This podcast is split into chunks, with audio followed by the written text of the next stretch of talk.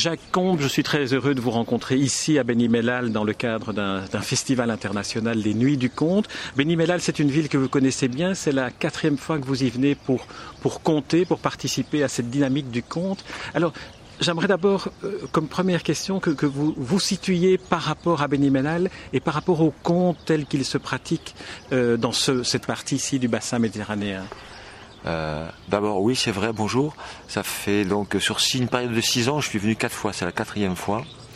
Et comment je me situe, moi, c'est-à-dire par, rapport au conte dans le bassin méditerranéen, je me situerai, moi, d'une manière presque sur une autre planète, quand je suis arrivé la première fois, je me disais, moi je suis conteur euh, contemporain, parisien, je fais des récits de vie, je fais des contes traditionnels, je fais du conte euh, plateau, du conte bibliothèque, je bénéficie du statut d'intermittent en France et tout ça. Donc quand j'arrive ici, j'arrive sur une autre planète. Euh, ici, ils ne font pas évidemment le distinguo compteur euh, plateau, compteur bibliothèque. Ils ne savent peut-être pas encore ce que c'est qu'il est possible d'être compteur plateau avec une scénographie, avec des éclairages et tout ça. On en est encore avec quelque chose d'assez très traditionnel ici au niveau du rapport avec le public. Et puis, euh, ils en sont aussi avec un rapport aussi que nous avons encore en France, hélas, trop souvent, c'est que compte, le compte égale enfant. Et donc eux, ils, sont encore dans ce rapport-là.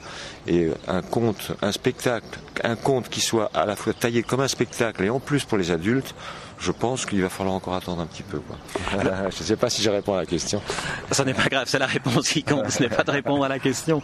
Mais, en fait, ma question était inspirée aussi par la, rencontre que, vous m'avez donné l'occasion de faire avec Omar Douami, qui est un, conteur traditionnel, qui lui, par contre, ne se pose pas les questions ni d'être un conteur de plateau ou pas. Alors, racontez-nous un peu euh, Omar Douami. Alors là aussi, c'est une histoire de, de planètes différentes, parce que Omar, Douami, qui doit avoir plus de 70 ans maintenant, que j'ai rencontré donc il y a 6 ans. Et euh, ça a été vraiment une rencontre assez euh, euh, décoiffante pour moi, même si Omar raconte depuis 34 ans dans le vieux souk de Benimellal. Et il raconte exclusivement au chapeau, c'est-à-dire en faisant la quête à chaque fois. Et c'est comme ça qu'il a nourri sa femme, ses deux enfants. Et ça dure depuis 34 ans, avec toujours le même public assez spécifique, peut-être on en reparlera, euh, un public qui lui est extrêmement fidèle. C'est un petit peu une de... J'ai l'image de la cour de miracle dont il serait un petit peu le prince. Alors parlons un peu de ce qu'il raconte aussi, parce que c'est assez spectaculaire. Il peut tenir pendant plusieurs mois, plusieurs années avec une même histoire. C'est ça. Alors il est obligé de... D'abord il raconte, je pense qu'il est obligé à cause du public qui est la plupart illettré, qui a un niveau scolaire extrêmement bas ou complètement déscolarisé, il est obligé de raconter d'abord en arabe dialectal et non pas littéraire, et puis des, épopées euh, très traditionnelles que tout le monde connaît dans le pays, notamment les grandes épopées de Antara, que moi-même je ne connais pas, euh, donc je peux pas très peu en parler, mais je sais qu'il la raconte souvent et que euh, pour à la fois fidéliser son public, pour le garder, pour être sûr que ça soit aussi un, aspect, le, côté business marche, parce que c'est son gagne-pain, il est obligé de fournir du récit. Et même si on prend une épopée, euh, on ne peut pas durer des mois et des mois et des mois, puisqu'il raconte quasiment tous les jours pendant deux heures, entre une heure et demie et deux heures. Donc mathématiquement, il est obligé de fournir du récit et de l'allonger, d'allonger. Et actuellement, donc, je l'ai rencontré hier, enfin, nous l'avons rencontré hier ou avant-hier, et il nous disait qu'il a commencé, il a recommencé une, énième fois l'épopée de Antara, il l'a démarré début janvier, et il terminera dans deux ans. Donc ça, veut dire qu'il s'assure pendant deux ans un matériel narratif qui va lui, lui permettre de vivre. Parce qu'il y a aussi euh, cette, dimension dans son métier que nous, on a beaucoup moins, quoique, cette dimension de, faire bouillir la marmite qui est très très présente. Et donc tout, euh, ça, c'est un, un, critère qui va définir à la fois le matériel qu'il va euh, narrer et euh, la structure de l'histoire qu'il va composer et qu'il va faire durer. Et donc il va falloir faire du récit pendant deux ans sur la même histoire. Et alors selon vous, ce type de, conteur, qu'est-ce qu'il apporte à son public? Parce qu'on voit ce public assis sur des, sur des morceaux de carton à même le sol, lui est assis sur une chaise en plastique, euh, un petit fauteuil en plastique de jardin. votre perception à vous, conteur urbain, conteur occidental, de ce que ça apporte à, son public Quelle est-elle? Moi j'ai l'impression que la, plupart de ces gens, auxquels je ne parle pas, parce que je ne parle pas arabe évidemment, euh, mais on sent qu'il y a une communication dans le visage, dans, l'énergie qui dégage euh, les uns les autres. Je crois, j'ai moi ce que j'ai perçu, c'était que c'était des gens qui s'étaient extrêmement désocialisés. Et euh, le fait d'entendre pour la énième fois sans doute dans leur vie toujours la même histoire par le même conteur permet une forme de socialisation tous les jours à heure fixe dans le même endroit. Euh, ce, souk qui, ressemble vraiment à une, poubelle à ciel ouvert euh, permet, je pense, à ce groupe de se retrouver, de perdurer et de peut-être prendre racine au sens propre comme au sens figuré, puisqu'ils sont sur la terre battue. Et c'est comme ça je ressens ça. C'est comme parce que pendant qu'ils racontent, et si, donc cet après-midi on verra ça, pendant qu'il se raconte, il se passe quelque chose. Il se passe des interactions au niveau d'un petit commerce parallèle.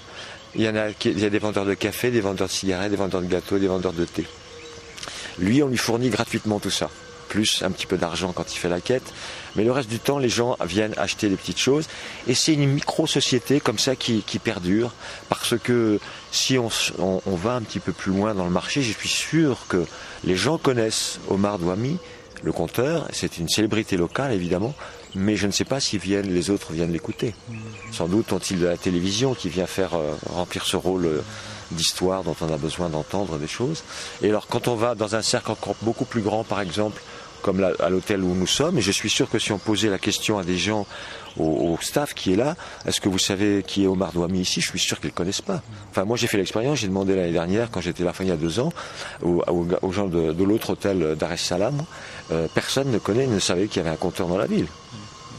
Par ah. contre, ils connaissent Mohamed Bariz. Mohamed Bariz, qui est le compteur qui passe à la radio, à la télévision, qui compte pour le Mohamed VI, et donc qui est une star. À ce moment-là, lui, ils le connaissent.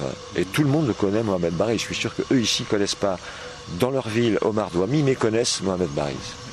Alors Jacob, on va revenir un peu à vous et, par, le, par le biais d'ailleurs d'Omar Douami, parce que dans, dans, les différentes activités que vous menez comme, euh, comme compteur, une des activités est le collectage. Alors vous avez un, spectacle, vous avez un, CD qui se prépare d'ailleurs, Territoire, Terre d'Histoire.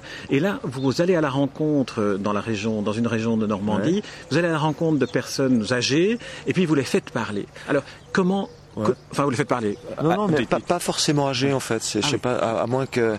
Non, non, c'était une commande du Conseil général et puis de la communauté de communes de Saint-Romain-de-Colbox. Euh, rapidement, le contexte, c'est qu'il y a la communauté du Havre, de la ville du Havre, qui est en train de manger, manger de plus en plus de s'étendre à cause de la population qui arrive. Et donc, elle est en train de grignoter tout le territoire rural qui est autour. Donc cette communauté, de communes de Saint-Romain-de-Colbox, qui est un territoire très rural, est en train de se défendre et d'essayer de résister, puisqu'on est sur le thème de résistance de notre festival, de résister à sa future disparition qui est de toute façon programmée à cause du Grand Paris qui va du Havre à Paris. Donc, ils ont voulu une dernière fois collecter les histoires du pays. Et donc, on a été à la rencontre effectivement des personnes âgées, mais des jeunes et des, moins jeunes. Mais c'est vrai que en, même temps, en, me remémorant les choses, on a eu beaucoup plus de récits de personnes âgées que de jeunes. Les jeunes étaient beaucoup plus réticents parce que peut-être commencent-ils à se couper un petit peu des, vieilles histoires et qu'il fallait passer à l'avenir, je ne sais pas. En tout cas, on a rencontré plus facilement euh, des, personnes âgées, effectivement. Mais en tout cas, nous, au contraire, on voulait aller voir les, les, les adolescents, on en a rencontré, on a vu des, des, scolaires, des élèves et tout ça. Alors on va, on va partir de l'amont. Comment, comment organisez-vous les rencontres et comment organisez-vous le, le, le, fait de faire surgir la parole chez des personnes qui peut-être n'en voient pas l'utilité? Alors pour faire surgir la parole, il faut commencer déjà à raconter soi-même. Donc on arrive, et là j'étais avec la conteuse Caroline Cyr, parce que je trouve que c'est bien de venir à deux pour rencontrer une ou plusieurs personnes, et notamment un garçon une fille. Donc voilà, les énergies vont se mélanger, vont s'équilibrer, et on commence. Nous, on vient à chaque fois avec un stock de vie, donc on a déjà collecté auparavant. Donc on commence par ça quand on voit que ça, ça ne prend pas. Et fatalement, il y a, ça fait ricocher.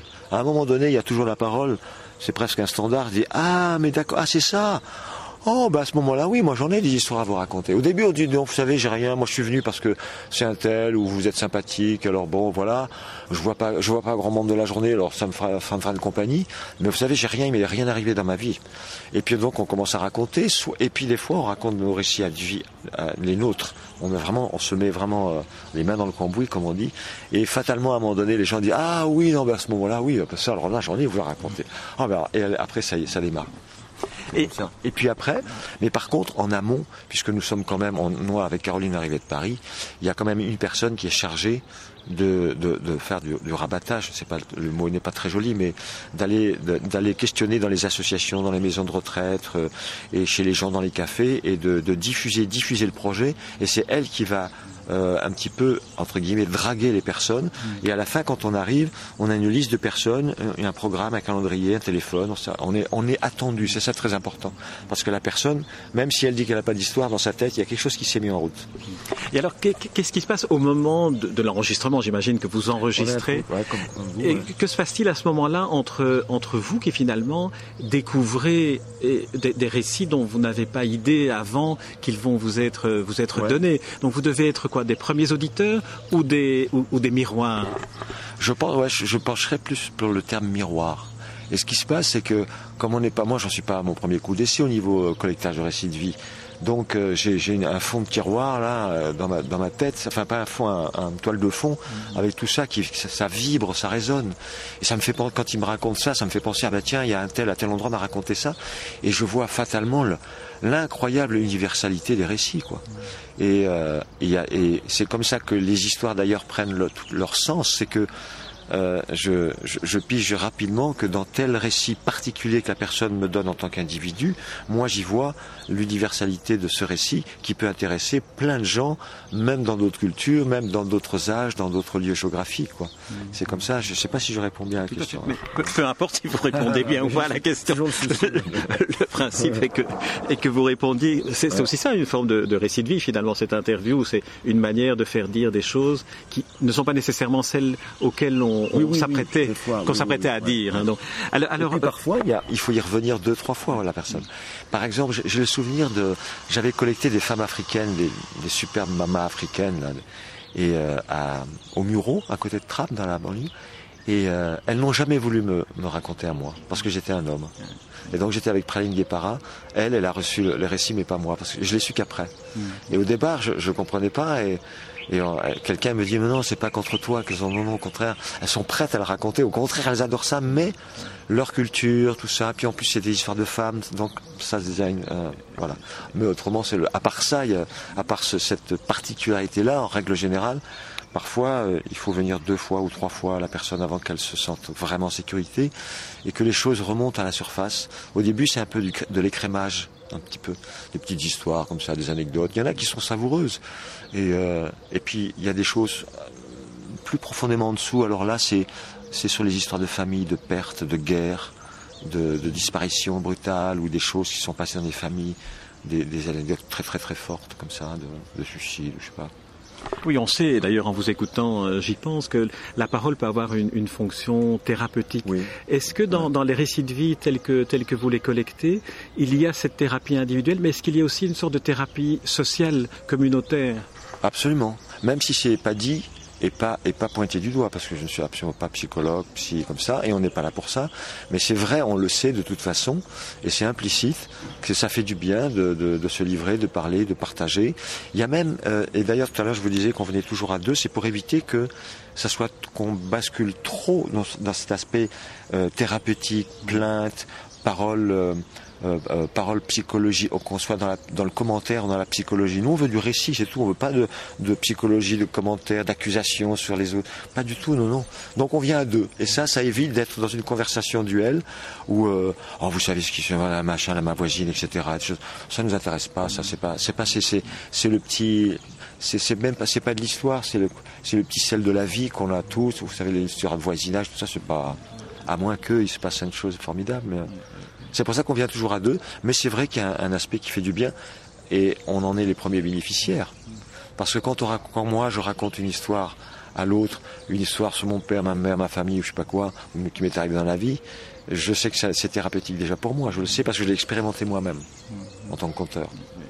Ah, alors, euh, passons un peu plus loin vers l'aval. Une fois l'enregistrement euh, gravé sur, le, ouais. sur, le, sur la mémoire de l'enregistreur, euh, quel, quel, est le, le, le processus? Qu'est-ce que, qu'est-ce que vous attendez de, du travail, de l'utilisation qui va en être faite?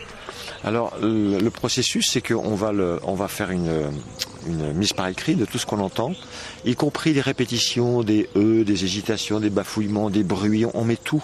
C'est-à-dire qu'on essaye de, de transcrire à l'écrit tout ce qui est audio, audible, et qui peut servir comme euh, matériel mm. pour ensuite construire un récit et le restituer dans notre parole, dans notre énergie, etc.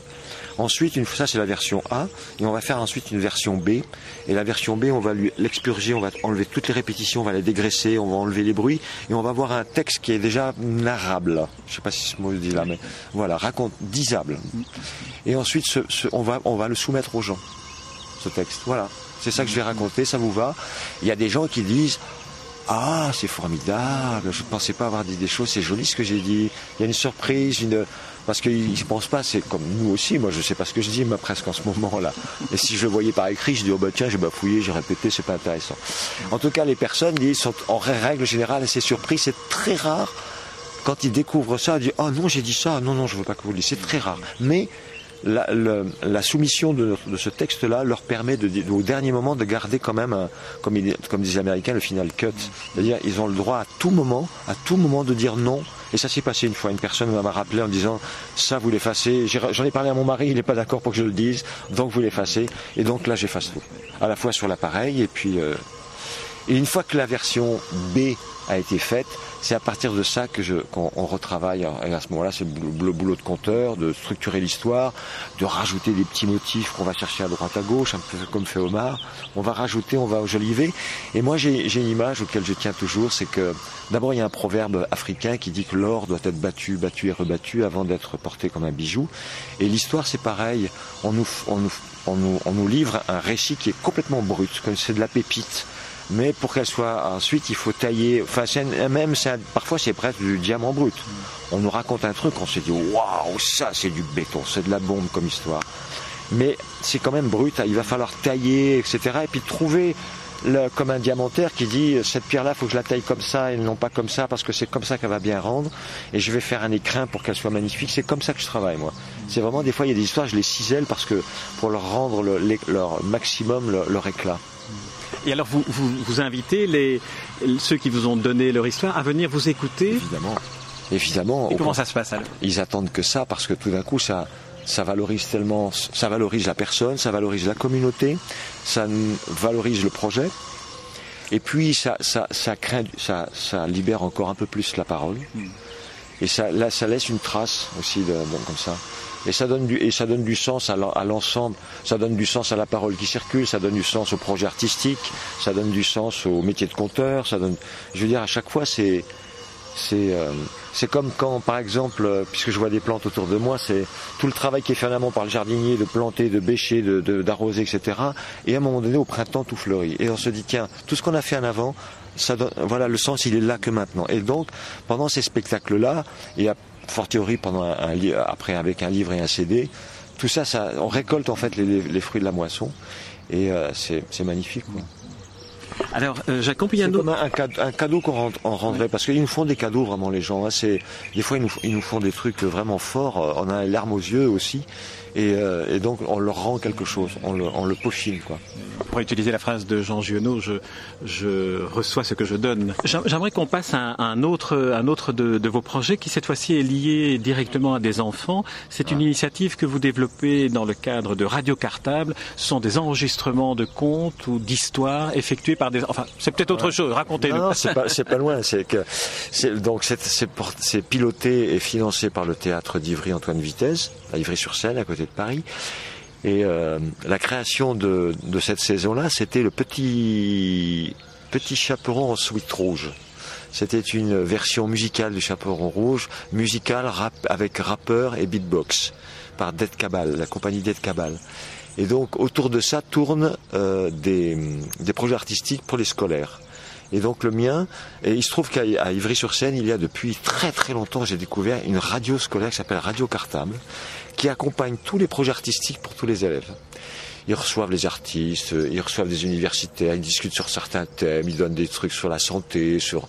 C'est assez formidable. Il y a un studio dans une école avec un gars, Frédéric Gabre, qui s'occupe de ça à longueur d'année. Il a tout un matériel, c'est assez sophistiqué. c'est formidable d'avoir déjà des subventions. Enfin, en, ce moment, c'est un miracle ce truc-là. Et donc, mon projet, moi, je devais euh, amener les, enfants, toute une, une classe de CM1, à écrire leur propre version euh, du Chaperon Rouge, mais euh, version urbaine, contemporaine. Et donc voilà, on a fait, je, racontais des histoires, pas beaucoup beaucoup, parce que je, me suis aperçu que les enfants ont leur, le goût des histoires, ça va ils l'ont. Mais leur capacité à inventer des histoires est déjà rapidement en train de, mourir facilement. Leur imaginaire est assez s'appauvrit rapidement. Ils avaient 8-9 ans et déjà, ça y est, ça commence un petit peu à... Et euh, donc il faut réalimenter tout ça avec des procédés d'écriture. Je raconte beaucoup, je les fais écrire et puis ensuite je les ai accompagnés à, je leur ai expliqué la structure des histoires et ensuite on a commencé à écrire ensemble, là, surtout eux d'ailleurs, parce que c'est leur travail essentiellement, leur, une, histoire du chaperon rouge dans une ville. Et en fait, ils ont écrit le, petit chat peureux rouge. Mm. Et donc, c'est l'histoire d'un petit chat qui rencontre une petite féline. Et donc, c'est eux qui ont écrit. On a séquencé ça de façon à bien à ce que chacun puisse rentrer dans, dans un sous-groupe. Chacun ait son petit rôle. Et donc, tout le monde a quelque chose à faire au niveau des bruitages, au niveau de la narration. Et puis euh, on a enregistré ça, euh, c'était la semaine dernière, je crois, ou la semaine d'avant. En trois matinées, on a, on a tout enregistré. Ça dure maintenant une douzaine de minutes. Et donc ce sera, euh, je pense, je sais pas si comment il va faire ça, si ça sera en épisode ou d'un coup 12 minutes. Mais j'attends de voir le résultat. Et puis évidemment, il y aura le CD. Et sur le CD d'histoire, il y aura un, un interview de moi. Il y aura mes histoires que je leur ai racontées en classe, comme, comme dans les mêmes conditions actuelles, il est, il est venu enregistrer et plus leur histoire. Et on, va un petit peu expliquer un petit peu le, comment leur histoire est née, quoi, la genèse de leur histoire. Alors là, vous alliez d'une certaine manière deux, deux des fonctions du conteur, qui est la transmission et la création, mais aussi le, fait de, de, transmettre à des nouvelles générations la capacité qu'ils ont et de développer leur capacité à raconter. Ouais, c'est même plus, euh, même plus fondamental, profond que ça. C'est c'est parce que, euh, enfin moi c'est mon avis personnel, c'est qu'en tant qu'artiste de la parole, je me défends, contre, je résiste contre la télévision et l'envahissement de l'image toute faite et préformatée, comme un, bon cuisinier se bat contre la nourriture fast-food. Et donc euh, ces enfants-là sont, sont rapidement sont vite rattrapés par ça, le phénomène des télévisions et des, des, séries américaines. Et donc nous, on doit cultiver toujours, maintenir toujours ce goût de la parole, ce goût de l'image à faire soi-même, plutôt que de la consommer déjà toute faite et d'être créateur de ces images et de sa propre parole. Donc on doit euh, maintenir la flamme. À, cet âge-là, c'est de maintenir la flamme.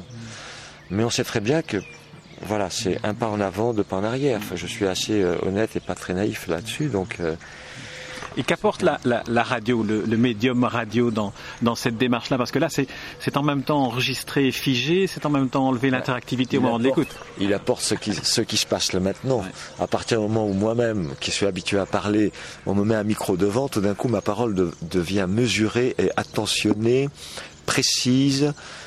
Et eux, c'est pareil. Et eux, c'est même pire. Il y a un trac fou dans le studio dès qu'on met un micro et on met un micro dans la classe. Il n'y a pas une mouche. Il y a une mouche. On n'entend pas une mouche voler, quoi. Alors d'habitude, c'est un petit peu agité. Mais là, tout d'un coup, tout devient sérieux. C'est, on dirait que ça, ça, ça, leur engage pour toute la vie et qu'il y a danger de mort imminent dès qu'il y a un micro. Et donc, et ça donne vache, ça, y a, ça donne à quelque chose de sérieux et on les prend pour des gens sérieux, on les prend surtout pour des adultes, j'ai l'impression. C'est-à-dire qu'on va cueillir leurs paroles et là, tout d'un coup, et c'est ce qui se passe pour les artistes euh, quand on vient cueillir nos paroles, tout d'un coup on se sent valorisé, pris au sérieux, etc. Bon, je pense que c'est pareil pour eux, c'est pire même. Ma question, là pour une fois je vais revenir sur le, sens que je voulais donner à ma question, c'est est-ce que la, radio qui finalement est un art euh, intégral, un art complet, mais un art basé sur, euh, sur la parole et sur l'écoute, est-ce que ce n'est pas là un des, un des médiums qui pourrait donner une, une vie nouvelle dans la partie, disons, occidentale du monde, à savoir ceux qui ah. sont sur Facebook, sur Internet. Est-ce que la radio n'a pas ce côté artisanal qui, qui se rapproche de la parole euh, en direct? Pour moi, oui. Mais je, ne peux faire qu'une réponse extrêmement subjective. On parlait l'autre jour de, sur les épaules de Darwin, euh, cette émission extraordinaire où euh, ça répond exactement à tout ce que vous venez de dire. Mais euh, je ne sais pas au niveau, de, au niveau des scolaires, sauf qu'il faudrait vraiment une, politique, euh, une motivation forte de personnes qui décident de, de, faire des projets comme ça. Mais à mon avis, oui, parce que moi j'ai été, euh, j'ai été élevé là-dedans. Quand j'étais à l'école, on avait c'était à l'époque, c'était le jeudi après-midi. Euh, non, la classe c'était le, le jeudi après-midi, les vacances. Donc le jeudi matin, euh, la professeure sortait son poste de radio, se branchait sur France Inter, je sais pas ce que c'était à l'époque, et on écoutait des histoires par le poste. Et pour moi, et quand je fais des ateliers avec les adultes, je leur fais écouter une histoire. J'ai des CD évidemment, pas les miens d'ailleurs, pas forcément les miens. Au contraire, je, je, voudrais qu'ils écoutent d'autres histoires, de Diad ou de Abby Patrick ou d'autres. Et donc je leur fais écouter. Et on a un moment, on est affalé sur la moquette et on, on entend une histoire et et on goûte, on goûte le son, la musique, des mots, etc. C'est très important, en même temps que d'avoir la personne en live, évidemment, bien sûr. Bien sûr, mais là, je comprends bien le sens de votre question. Il est plus général, en fait, que moi, ce que la réponse que j'ai donnée, plus particulière sur le projet. À nouveau, l'important pour un compteur, c'est qu'il compte, quelle que soit la réponse qu'il donne à la question. Et je n'ai qu'à formuler davantage précisément mes questions. Alors, euh, maintenant, j'aimerais qu'on revienne à, à, vos spectacles à vous. Donc, en sortant de ces dimensions de collectage et de, et de pédagogie. Vos spectacles à vous, dont un d'entre eux, parce qu'on ne pourrait pas les évoquer tous, c'est Vétéran. Alors je n'ai pas vu le spectacle, malheureusement, je n'ai pas pu aller le voir. Donc j'aimerais que euh, vous me disiez en quelques mots, pour ceux qui nous écoutent et qui ne l'ont pas vu non plus, comment est né ce spectacle et en quoi consiste, en quoi le conte apporte quelque chose de plus à l'évocation des vétérans? Alors, je ne sais pas si d'abord le mot conte j'utilise le mot récit pour ce spectacle. Et euh, pour tout dire, ça a commencé le lendemain du 11 septembre 2001. 2001 ou 2002 2001. 2001. Je me suis dit, waouh, j'étais vraiment très touché par ça, comme sûrement beaucoup de gens. Je me suis dit, qu'est-ce que moi, en tant qu'artiste conteur, de quoi dois-je parler? De quoi j'ai envie de parler? Là maintenant, j'ai envie de parler de la guerre. Comment, quoi? Je ne sais pas. Je sais que d'autres l'ont fait avant moi, des films, des écrivains, des, chercheurs, bien mieux que moi. Qu'est-ce que moi, ma parole de conteur, pourrait apporter comme grain de sable au, thème la guerre et je, suis tombé miraculeusement, c'est souvent comme ça, euh, sur un récit, un vrai récit d'un GI. Alors je ne vais pas le raconter là, mais et donc c'est le, fil rouge de, de ce spectacle de vétéran. C'est l'histoire d'un GI qui s'engage à 20 ans qui fait les pires atrocités au Vietnam et qui 25 ans après retourne là-bas pour demander pardon à la famille des victimes qu'il a fait. Et à chaque fois, ça me touche parce que je trouve que c'est le temps, enfin, c'est extraordinaire. Et euh, il se trouve que mon père était au Vietnam, mes parents sont restés 7 ans au Vietnam, donc j'ai des histoires, moi aussi, dans ma famille du Vietnam. Et donc, autour de ce fil rouge du Vietnam, qui raconte l'histoire d'une rédemption, et donc c'est parler de la guerre, mais du côté rédemptionnel et positif et, presque miraculeux, parce que je sais très bien que pendant ce temps-là, il y en a, il y a des vétérans qui sont foutus et ce sera pour jusqu'à la fin de leur jour. Celui-là, c'est vrai, une vraie histoire, il a eu la chance de s'en tirer. Et donc je raconte tout ça, et c'est entrecoupé de récits personnels entre moi, enfant, vis-à-vis de mon père qui était militaire de carrière, capitaine dans les transmissions, et quel est le regard que j'avais de ce militaire qui était très violent, qui, portait de la violence en lui parce qu'il était sur les champs de bataille puisqu'il a fait trois guerres dans sa vie. 39-45, euh, euh, Indochine et l'Algérie. Et donc j'ai reçu toute cette violence-là.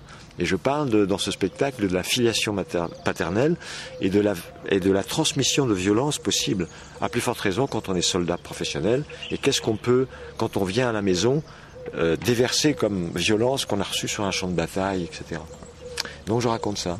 Donc j'ai tissé à la fois un récit euh, un récit cadre. C'est pas un récit cadre puisque c'est le fil rouge parce que j'ai fait un montage un peu cinématographique. J'ai fait des inserts de mes propres histoires par rapport à mon père, euh, trois ou quatre. J'ai rajouté en ouverture, en prologue, un récit que j'ai été collecté au Vietnam, puisque évidemment pour faire ça j'étais au Vietnam aussi sur les traces de mes, parents. J'ai collecté un récit de vie que m'a confié une vieille dame et je l'ai fait en, ouverture parce qu'il y a toutes les thématiques du spectacle, un peu comme en opéra, on entend dans l'ouverture toutes les thématiques du, récit qui va arriver. Et puis j'y raconte, je raconte aussi, j'ai mis un insert, un, conte traditionnel vietnamien, qui parle de la guerre aussi, qui parle de rois cruels qui ont mis à sac leur pays, etc. etc. Alors, euh, à, nouveau, comme je n'ai pas vu le spectacle, on, ne va pas pouvoir en parler, en parler vraiment sur la manière dont, vous le racontez. Mais j'aimerais, à partir de, ce que vous venez de dire et de l'anecdote que vous racontez de la, radio que votre institutrice vous a écouté le jeudi matin, j'aimerais que vous nous disiez comment vous, Jacques Combe, vous êtes venu au conte et qu'est-ce que à vous personnellement cela vous apporte de raconter. On sent que le, récit de votre vie euh, apparaît en filigrane aussi dans certains des contes, et je me dis que la, qualité de la relation que vous avez avec les enfants et avec le public doit venir aussi de, de, très loin dans, dans, dans votre histoire. Oui, mais bon, la question est, tellement à la fois vaste et, profonde qu'il faut que je réfléchisse à ce que, qu'est-ce que je vais dire là-dedans parce que je vais bientôt avoir 60 ans euh, comment je suis venu au compte? Je suis venu sur le tard parce que je, suis à partir de l'an 2000 que je suis devenu compteur. Donc c'est récent en fait. Quand je, je m'estime toujours jeune compteur, à peine, même pas 12 ans quoi. Et, euh, euh, avant j'étais comédien. Rapidement j'étais comédien pendant 12-13 ans. Ensuite j'ai été formateur en théâtre dans les entreprises, demandeur d'emploi police judiciaire, enfin des ateliers théâtre. Et un jour le compte s'est présenté à moi. Et il y a eu comme un embrasement. Je me suis dit, j'aurais dû faire ça depuis le début. Et donc ça a pris tout de suite. J'ai rencontré les gens très connus dans le compte et ils m'ont pris sur leur coupe, Abi, Pat Praline, Marielle Bloch, enfin plein de gens comme ça. Et euh, voilà, j'ai rapidement et j'ai rapidement eu le goût du récit de vie. Ça me semblait un répertoire contemporain parce que euh, entre temps, je me suis, je me suis, je me suis vraiment nourri du répertoire traditionnel qui pour moi est, incontournable et fondamental. Je ne peux pas raconter des récits de vie si en arrière-fond, dans mon corps, dans, mes gènes et dans ma tête, je n'ai pas des structures d'histoire contemporaine, d'histoire traditionnelle. Je trouve que c'est le terreau sur lequel poussent les récits de vie. Quoi. Autrement, ça n'a pas de. Autrement, après, on, est dans, dans de, dans, dans l'historief. Quoi. Je sais que quand je raconte un récit de vie, je touche à l'universel et c'est une c'est une vraie histoire au même titre qu'un conte est une histoire. Mais je ne dis pas que le récit de vie est un conte, pour ne pas, pour dire que vraiment c'est un genre particulier. Et parfois il y a des récits de vie tellement extraordinaires, tellement merveilleux, qui ressembleraient à un conte. Quoi. Des fois la fiction rejoint, la réalité rejoint la fiction. On, dit souvent que effectivement, comme vous dites, la, fiction dit davantage, c'est le mentir vrai d'Aragon. Est-ce que on peut, on, peut, est-ce que vous pouvez adhérer à cette, à cette hypothèse que, au plus un récit est individuel, au plus il devient universel? Oui, ça dépend. Oui, oui, oui, c'est ce que moi je défends ça. Je défends l'aspect universel dans un récit de vie. Quand on me demande, on me donne, je prends pas tous les récits de, de vie qu'on me donne. Hein. Il y a des fois, je les laisse dans, mes dossiers parce que je n'arrive pas à trouver l'angle d'attaque, le, filon qui va lui faire révéler le côté universel. Et l'histoire est trop individuelle, elle ne va pas intéresser des gens. Mais parfois, voilà. Donc, euh, oui, oui, je suis d'accord, tout à fait. Et c'est le sens de raconter des récits de autrement ça n'a pas de sens de, raconter le récit d'une personne. On n'arrêterait pas, quoi. Il y, a, il 6 milliards ou plus. 6 Non, non. Il faut, je raconte que ceux dont l'universalité se dégage, ou moi je peux la dégager, ou alors elle est évidente tout de suite. Ou c'est à moi à faire ce travail de, de, détective, de recherche et d'organisation dans l'histoire. Hmm. Et rapidement, je, dans, l'histoire de que dont je parlais en prologue de vétéran, l'histoire de cette femme qui me raconte que sa, sa mère a été abandonnée par son père, parce que lui était communiste, il est parti rejoindre Ho Donc sa mère a, élevé ses quatre filles toutes seules en pleine guerre, c'était vraiment la panique. Elle est obligée de se séparer de ses quatre de ses filles, deux en France, deux aux États-Unis. Un jour, et puis elle, elle a été aux États-Unis. Et puis voilà, et pendant 25 ans, pas de nouvelles du mari. Un jour, elle décide de retourner là-bas parce qu'elle a, elle a des dettes. Elle veut pas mourir. Elle habite en Californie, mais elle ne veut pas mourir sans avoir payé ses dettes. Donc, elle retourne là-bas avec ses quatre filles. Et euh, elle a fini par retrouver son mari qui est toujours vivant. Et devant tout le village, schlack, une paire de baffes à son mari qui se met à pleurer, 25 ans après. Et euh, elle dit à ses filles, ça y est, là maintenant j'ai payé toutes mes dettes, je peux rentrer chez moi et mourir tranquille maintenant. Et elle retourne en Californie et elle meurt une semaine après. Voilà, elle me, elle me en, à peine cinq minutes, elle me fait ce récit-là. Moi, c'est de la bombe ce truc-là. Il y a tout concentré, c'est du danse. Il faut que je déplie tout ça, que j'y mette, que j'organise ça et que je le place. Il a une place particulière dans le, dans le spectacle parce que tout, ça résume toute la thématique du, récit de vie qu'après que je fais après. La réparation, le temps, etc., etc., etc. Jacob, ma dernière question sera de vous proposer trois mots qui sont les trois mots par lesquels vous vous définissez artisan, brocanteur et orpailleur d'histoire. Alors, un petit commentaire bref sur chacun des trois mots artisan, brocanteur et orpailleur. C'est vrai que je préfère euh, me définir comme artisan plutôt que artiste. Pour moi, artiste, c'est pas en fonction de ce que je fais, c'est en fonction de, je le pense que je le suis, c'est une philosophie de vie. Je pourrais faire un autre métier, je resterai à mon avis artiste. C'est comme ça. Moi, artisan. Je resterai artiste parce que c'est comme ça, ça m'était. Je pense que c'est une philosophie, une relation aux êtres, aux gens, aux, plantes, à la nature. Je pense que ça n'a rien, à, personnellement, rien à voir avec ce que je fais dans ma vie. Il se trouve que on me qualifie aussi socialement d'artiste parce que je suis, euh, je suis conteur, mais si j'étais pharmacien, j'aurais une âme d'artiste quand même. Voilà. Et je préfère me, définir en tant que conteur plutôt artisan que artiste, parce que premièrement, je constate que derrière le mot artiste, c'est pour moi, et ça n'engage que moi, c'est un mot valise dans lequel on met beaucoup de choses et beaucoup de, on, se réfugie comme un cache-sexe derrière, le mot artiste. je préfère artisan parce que artisan, c'est au contact de la terre, de la peinture, de la matière. Artisan, euh, je ne sais pas, ouvrier, ferronnier. la matière parle et il y a du concret. Et là, on est obligé de vraiment d'être au concret et non plus dans ce côté un petit peu évanescent du flou artistique. Donc, je préfère artisan pour ça. Alors, le deuxième mot, brocanteur. Brocanteur, eh bien, je, un petit peu comme Omar, il brocante ses histoires. C'est-à-dire qu'avec un, un, avec un pied, un, pied de lit, je vais faire un abat-jour. C'est un peu comme ça. Avec un morceau de, de, motif ici, un motif d'ici, je vais recomposer une histoire et on va pas voir les coutures. on va dire c'est un autre objet qui apparaît. C'est le côté brocanteur. Et le dernier, qui sont à nouveau, je le répète, trois mots par lesquels vous définissez, c'est orpailleur d'histoire. Orpailleur, j'ai un petit peu parlé de ça, je crois tout à l'heure, quand on parlait des orpailleurs, ils trouvent des pépites d'or. C'est brut, c'est n'importe comment, on les regarde.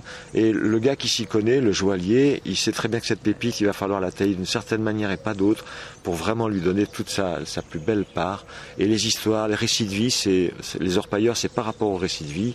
Il y a des récits de vie parfois qui sont, qui, contiennent en eux un truc assez fort comme ça. Et j'en ai, voilà, je, pense évidemment à plein d'histoires. Alors Jacob, je vous remercie pour cet entretien. Et puis, je ne peux qu'inviter ceux qui nous écoutent à venir à, aller à votre rencontre, soit dans un spectacle, soit en écoutant un CD, soit en allant sur votre, sur votre site dont je rappelle le titre Relevé de compteur, sur lequel ils trouvent votre agenda et peuvent ainsi euh, prendre la route pour, pour vous rejoindre et vous écouter. Ce qui est un, bonheur, en tout cas, que j'espère avoir pu faire partager à ceux qui nous écoutent. Merci Jacques Merci, merci à vous. Merci à vous.